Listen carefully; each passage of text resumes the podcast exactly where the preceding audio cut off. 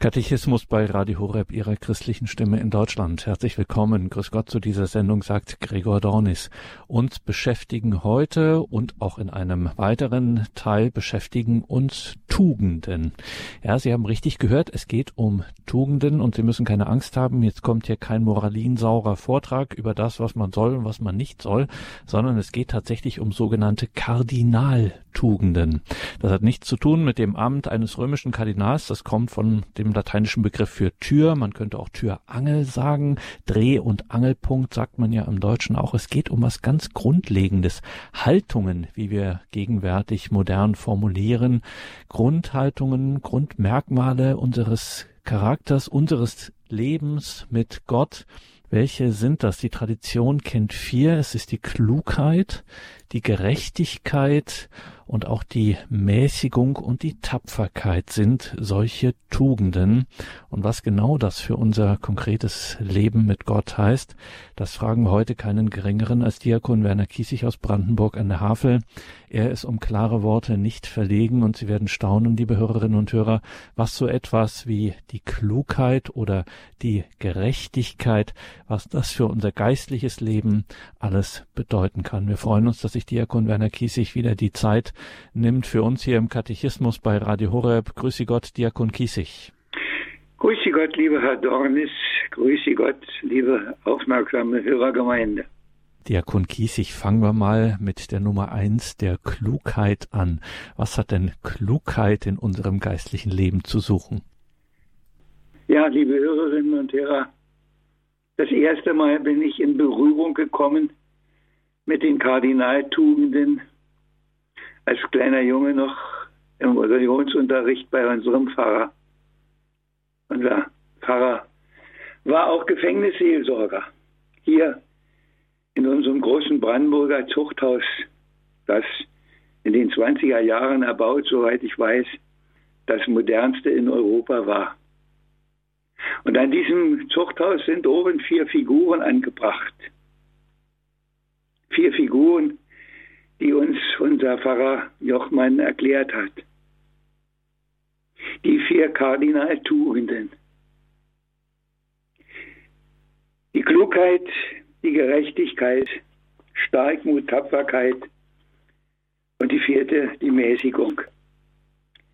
Ich bin sicher, dass das die wenigsten Insassen, die da heute sind, und erst recht nicht die, die aufpassen, dass das einer noch von denen weiß, da hätte ich meine Zweifel. Vielleicht die, die historisch irgendwo noch bewandert sind.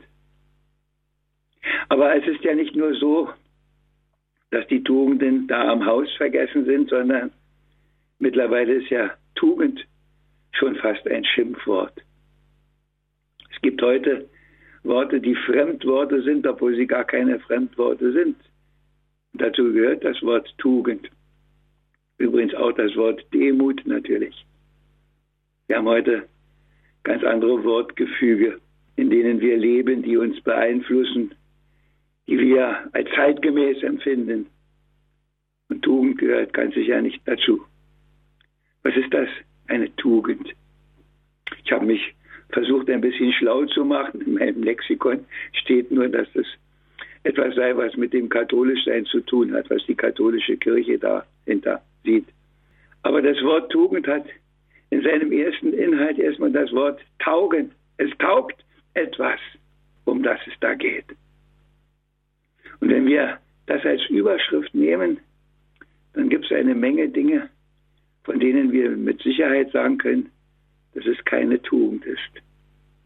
Was bestimmt unseren Alltag alles, was eigentlich nichts taugt, was eigentlich auf den Müll gehört oder zumindest recycelbar sein müsste, dass da etwas Neues draus wird. Und das ist so mit der Klugheit zum Beispiel. Was ist klug? Wir leben in einer Zeit, wo alles eigentlich gleich gut zu sein scheint und alles nur eine Ansichtssache ist. Meine kleine Einleitung zu diesen Klugheitsüberlegungen. Ich habe die Kardinalstugenden schon mal in ein Gedicht gefasst. Und die erste Einleitung ist die Klugheit, die uns da erscheint. Die Klugheit ist, die gut es meint. Sie lehrt, was wahrhaft gut, was schlecht, zu wissen, das, was falsch, was recht. Lehrt Gottes Wort und sein Gebot, zeigt, was bei Missachtung uns droht, hilft folgen uns nicht nur den Trieben, nein, führt zum Selbstlos andere lieben, lässt uns den guten Weg erkennen, dass wir nicht ins Verderben rennen. Herr, schenk uns diese Klugheit heut, es ist die allerhöchste Zeit. Zu viel geht drüber schon und drunter und auch in Blind und Dummheit unter. Das war in meinem Gedicht die Einleitung zur Klugheit. Ja. Zu unterscheiden, was gut und böse, was richtig, was falsch, was wahr, was Lüge ist. Das ist Klugheit. Wir meinen natürlich heute unter Klugheit ganz was anderes. Klugheit ist Belesenheit, Klugheit ist Bildung. Ich erinnere mich, als ich auf der Insel war, habe ich mal die Predigt gehalten über einen Aufsteller an der Straße. Spiegelleser wissen mehr. Dann habe ich gesagt, ist das das Entscheidende, mehr zu wissen oder ist nicht viel entscheidender, das Richtige zu wissen? Wie viele Leute wissen heute viel, aber ich weiß auch, wie viele Leute heute wenig wissen. Und ich weiß, dass es vom viel Wissen nicht abhängt, ob einer ein guter Mensch ist oder ob wir ihm lieber aus dem Weg gehen. Die Klugheit. Seid klug wie die Schlangen, seid klug, dass ihr erkennt, worum es geht in eurem Leben, dass euer Leben sich nicht verfehlt, dass ihr nicht auf falschen Wegen geht. Aber wer ist das Maß und gibt vor, was denn diese Klugheit bedeutet? Und ich fürchte, da sind wir an einem Punkt, wo es ganz schwierig wird. Nämlich, welche Maßstäbe setzen wir an, ob einer klug ist oder ob er nicht klug ist. Ob er das Richtige weiß oder ob er nur viel weiß. Ob er überhaupt noch unterscheiden kann. Wie viele Dinge in dieser Welt laufen doch ganz anders, als dass sie gut wären und wir erfahren das jeden Tag von morgens bis abends in den Nachrichten. Wir werden überschüttet mit Nachrichten. Und längst war in einem Radiosendung, in einer Radiosendung eine, eine Betrachtung darüber, wie wichtig die Nachrichten sind, wie viele Nachrichten wir brauchen oder auch nicht brauchen. Ja, liebe Hörerinnen und Hörer, da fängt es an zu unterscheiden, was brauchen wir und was brauchen wir nicht. Dort gab es das schöne Beispiel, dass natürlich die wenigsten Leute ihre Zeitung mit in den Urlaub nehmen, sagen, nein, 14 Tage schalte ich ab und ich bin auch sicher, dass wenn die nach Hause kommen, nicht die Zeitungen, die alten Zeitungen alle nachlesen, sondern es ist abgehakt, ist beiseite. Und siehe da, die Welt geht gar nicht unter. Aber es gibt natürlich auch die, so habe ich das in dieser Sendung gehört, die die Zeitungen mitnehmen, die sagen, jetzt habe ich endlich mal Zeit in meinem Urlaub, noch ein paar mehr Zeitungen zu lesen. Und wird die Welt damit besser, dass wir so viel Informationen haben, dass wir zugeschüttet werden mit Informationen?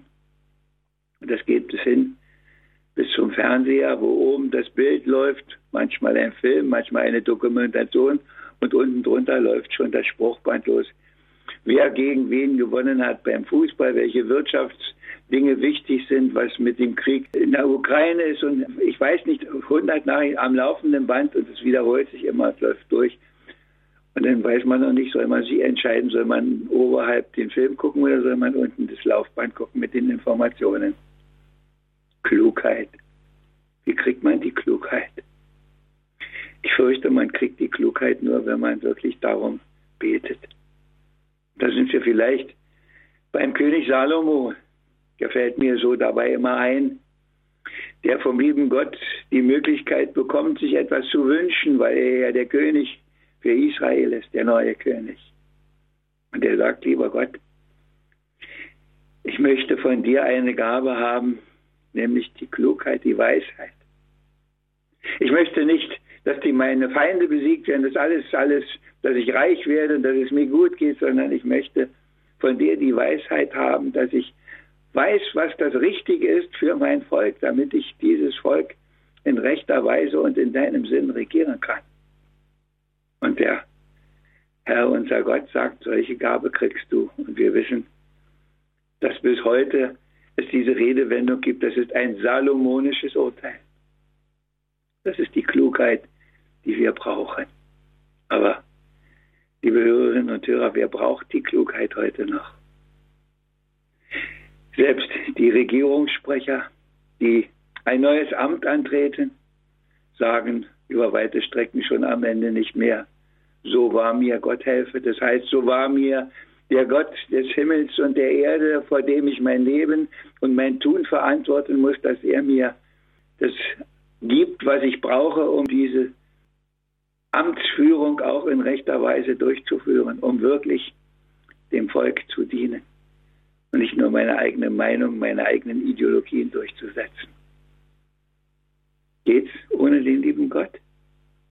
Es gibt ja Leute, die das meinen, und davon sind es viele heute. Und manchmal denke ich, es sind viel zu viele und die anderen sind in der Minderheit. Die Klugheit, die Gabe zu unterscheiden. Was ist wahr? Was ist richtig? Wo wird alles nur verkleistert und wird alles schön eingewickelt in goldenes Papier und was da drin ist, ist doch alles leer und hohl und unbrauchbar. Aber wir kennen das ja aus der Wirklichkeit auch. Was steht alles auf Verpackungen heute drauf? Als ob wir alles nur das Beste und das Schönste und das Feinste kriegen. Und dann gibt es Sendungen im Radio, im Fernsehen, wo man uns aufklärt, wie wenig oft dahinter ist wie die Verpackung riesengroß ist und der Inhalt darin ist schon und so viel wieder weniger als noch vor ein paar Jahren. Aber das wissen Sie ja alle. Ich wünsche Ihnen von ganzem Herzen diese Klugheit auszusortieren. Und dazu gehört auch Mut zu sagen, nein, ich nicht. Ich mache da nicht mit. Ich höre mir das nicht an. Ich tue mir das nicht an. Ich gucke das nicht. Ich höre das nicht. Ich will das nicht. Ich will das, was wirklich zählt. Und das ist für uns, die wir Christen sind, das, was vor Gott zählt. Was am Ende bleibt, wenn alles andere vergeht. Sammelt euch Schätze im Himmel, sagt der Herr. Da, wo nicht Mäuse, nicht Motten, nicht irgendwas sie vernichten kann, sondern sammelt euch das, was tauglich ist für die Ewigkeit. Und dazu brauchen wir die Klugheit, die er uns in unser Herz hineingibt, in unseren Verstand hineingibt. Die Klugheit, die zu unterscheiden weiß, was ist künstliche Intelligenz und was ist echte Intelligenz. Was ist wirkliche Klugheit und Weisheit vor Gott? Und was ist alles überflüssig, was können wir beiseite lassen? Wir Älteren machen ohnehin schon die Erfahrung, dass man mit dem Älterwerden schon manches besser zu unterscheiden weiß. Womit befasst man sich alles in jüngeren Jahren? Was meint man alles machen zu müssen und was da alles nötig wäre und wofür bringt man sich ein und was strampelt man sich ab? Und mit dem Älterwerden merkt man, davon kann man eine ganze Menge loslassen und die Welt geht gar nicht unter. Bis hin, dass man sich selber nicht zu wichtig nimmt. Und da fällt mir auch das Wort von Johannes dem 23. ein, der gesagt hat, wenn es so hoch herging, Johannes, nimm dich nicht so wichtig. Ja, liebe Hörerinnen und Hörer, das ist auch die Klugheit, sich selber nicht zu wichtig zu nehmen. Was passiert, wenn wir morgen die Augen zumachen? Die Welt geht weiter. Ein paar Leute sind vielleicht traurig, ich hoffe das zumindest, aber die große Welt nimmt davon keinerlei Notiz. Es geht alles seinen Gang weiter. Bei den aller, aller, aller, allermeisten. Es sind nur wenige, die über ihre Zeit hinaus wirksam sind. Und das sind nicht immer die, die auf einem Sockel in einem Park irgendwo auf einem Denkmal sind, sondern das sind ganz andere. Ein Franziskus, eine Mutter Teresa, ein paar große Literaten. Aber Viele von denen bewegen auch schon nicht mehr das Volk. Und trotzdem sind sie lebendig. Und für uns sind auch Vorbilder in der Klugheit immer wieder die Heiligen. Wir dürfen auf ihr Leben schauen. Die wussten, was zählt und was wichtig ist und haben es mit all ihrer Kraft, mit all ihrem Bemühen versucht, es zu machen. Das ist der Weg, klug zu werden vor Gott. In den Augen der Menschen ist das oft Torheit. Auch das sagt der Herr. Aber vor ihm ist es das Richtige. Wenden wir uns auch der zweiten zu Gerechtigkeit. Die zweite oben an der Wand, Gerechtigkeit, ist sie benannt. Sie ist zwar heute in aller Munde, doch macht nicht wirklich sie die Runde. Einst hieß es Leben und Leben lassen. Heute geht's um eigene volle Kassen. Millionen leben arm und schlecht, fernab von Würde und von Recht. Derweil die anderen nicht wohin wissen mit riesigem Gewinn. Statt Not der anderen zu besiegen, den eigenen Hals sie nicht voll kriegen. Noch feilschen, das ist kaum zu fassen und sich auch noch bestechen lassen. Hilf Herr zu mehr Gerechtigkeit, auch dafür ist es höchste Zeit. Und füge zur Gerechtigkeit hinzu noch viel Barmherzigkeit, denn wo Barmherzigkeit nicht groß, Gerechtigkeit wird gnadenlos. Gerechtigkeit. In diesem Wort steckt das Wort Recht. Und da sind wir eigentlich wieder beim ersten Jahr. Die vier Kardinaltugenden haben alle ganz eng Verbindung. Sie haben eine Verbindung, die unlösbar ist. Es gibt keine Gerechtigkeit, ohne zu wissen, was denn Gerechtigkeit ist. Und dazu braucht man schon wieder die Klugheit. Dazu muss man wissen, was man beiseite tun kann und was man hochhalten muss. Recht. Was ist heute Recht? Was haben wir heute für Paragraphen? Irgendwo habe ich mal das Wort gehört, wir haben ein paar tausend Paragraphen, um die zehn Gebote zu umgehen. Die Gerechtigkeit, die aus den zehn Geboten erwächst, wo haben wir die noch? Denn das ist die Ordnung, die der liebe Gott uns gegeben hat, damit wir in Gerechtigkeit miteinander leben. Und da, wo diese zehn Gebote nicht gelten, da gibt es auch keine Gerechtigkeit. Auf einer Ausstellung, ich weiß nicht, war es eine Expo oder war es eine Bundesgartenschau, stand der schöne Spruch, Recht ist der Schutz des Menschen durch den Menschen vor dem Menschen. Dieses Wort habe ich mir gemerkt als einziges von den ganzen Sprüchen, die da waren. Und das habe ich gedacht, das ist recht. Der Schutz des Menschen vor dem Menschen durch den Menschen. Da wird etwas geordnet, was dem Menschen nicht gut tut, das man beiseite tun muss. Was man ahnden muss, was man, wenn es geht, ausmerzen muss. Aber wir wissen, wie viel es sich da heute breit macht unter dem Titel Recht. Wie viele Paragraphen es gibt, die schlimme Dinge nicht verbieten, nicht aussortieren, sondern nur zu ordnen meinen. Wir müssen anders damit umgehen.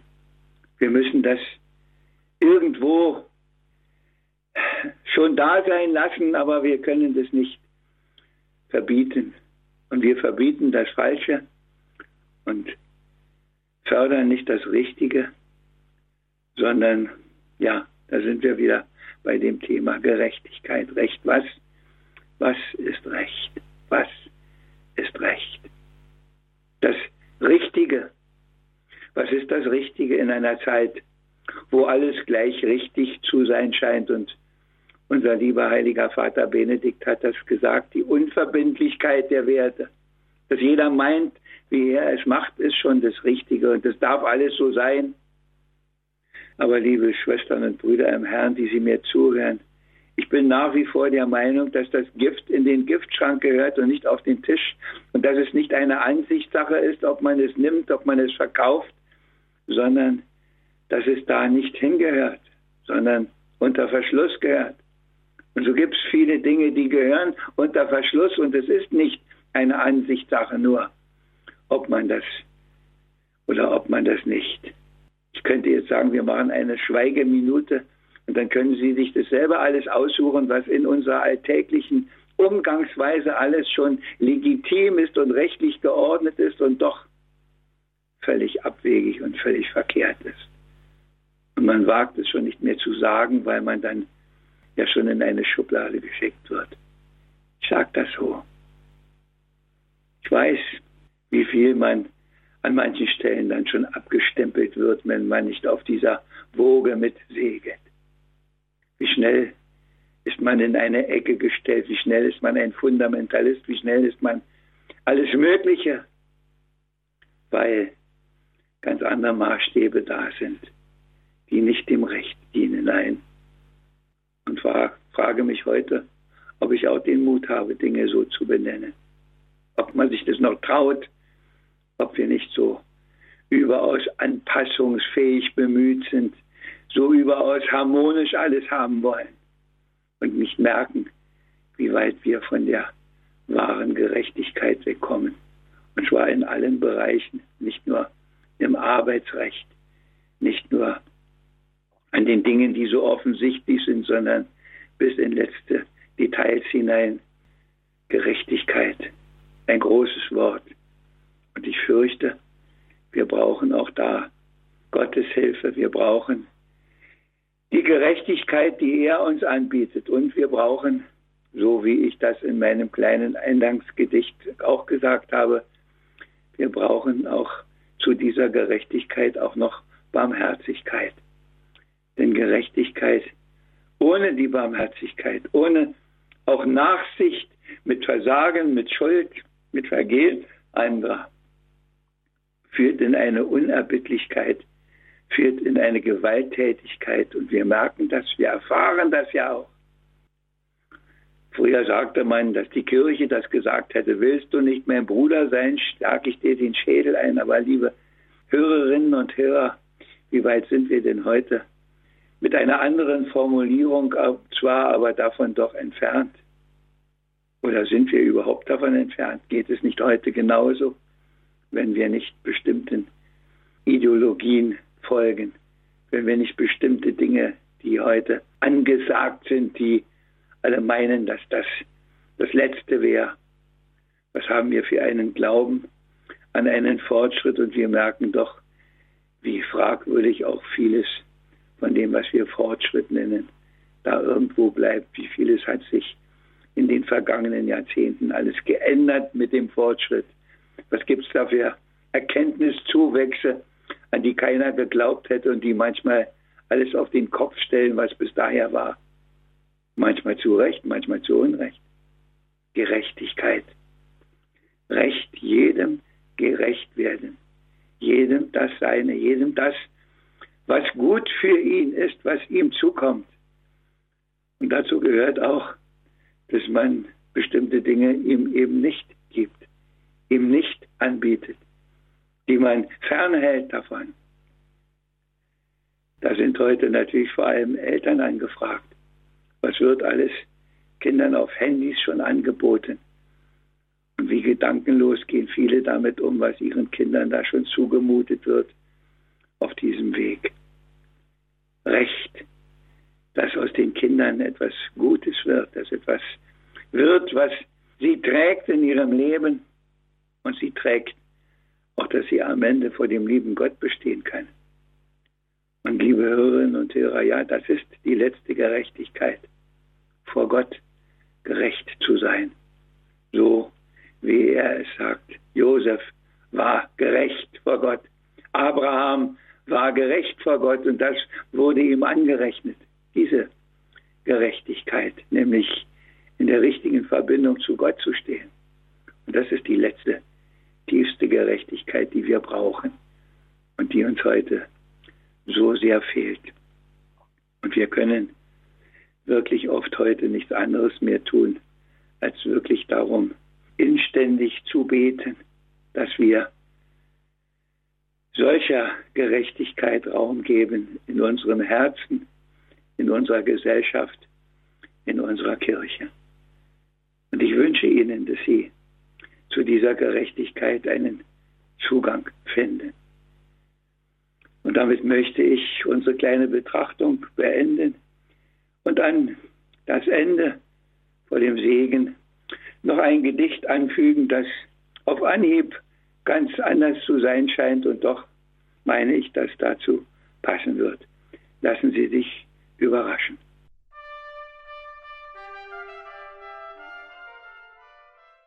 Die Klugheit, die Gerechtigkeit, das war Thema im Katechismus bei Radio Horeb, ihrer christlichen Stimme in Deutschland. Sogenannte Kardinaltugenden, auch in der Tradition der Kirche, die Klugheit und die Gerechtigkeit. Wir hörten Diakon Werner Kiesig aus Brandenburg an der Havel. Liebe Hörerinnen und Hörer, schauen Sie in die Details zu dieser Sendung im Tagesprogramm auf horeb.org. Dort finden Sie einen Link zu Büchern von Diakon Werner Kiesig und auch weiteres, was man dann auch direkt bei Diakon Kiesig beziehen kann. Zum Beispiel seinen Adventskalender. Echte Empfehlung. Schauen Sie, wie gesagt, in die Details zu dieser Sendung im Tagesprogramm auf horeb.org. Und natürlich Ganz klar gibt es diese Sendung auch in Kürze in unserer Mediathek, beziehungsweise überall dort, wo Radio Horeb im Podcast zu empfangen ist. horeb.org, unser Internetauftritt. Schauen Sie auch bei unseren Social Media Auftritten vorbei. Danke, Diakon Kiesig, für heute. Wir lassen Sie auch in dieser Sendung nicht gehen, ohne dass Sie uns zuvor nicht den Segen gespendet haben. Ja, das Gedicht, das ich Ihnen noch vorlesen möchte, es heißt Anbetung. Was haben die Großen in dieser Welt in jeglichen Zeiten so angestellt, um Macht und um Größe zu demonstrieren? Was ließen sie bauen und auch konstruieren? Triumphbögen zierender Plätze und Straßen. Da gibt es Paläste in riesigen Maßen, gewaltige Throne in goldener Pracht, Standbilder aus Marmor für ewig gemacht.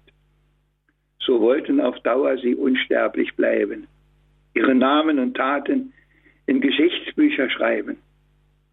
Das alles geht mir beim Gebet durch den Sinn, derweilen ich schaue zum Altar vorne hin.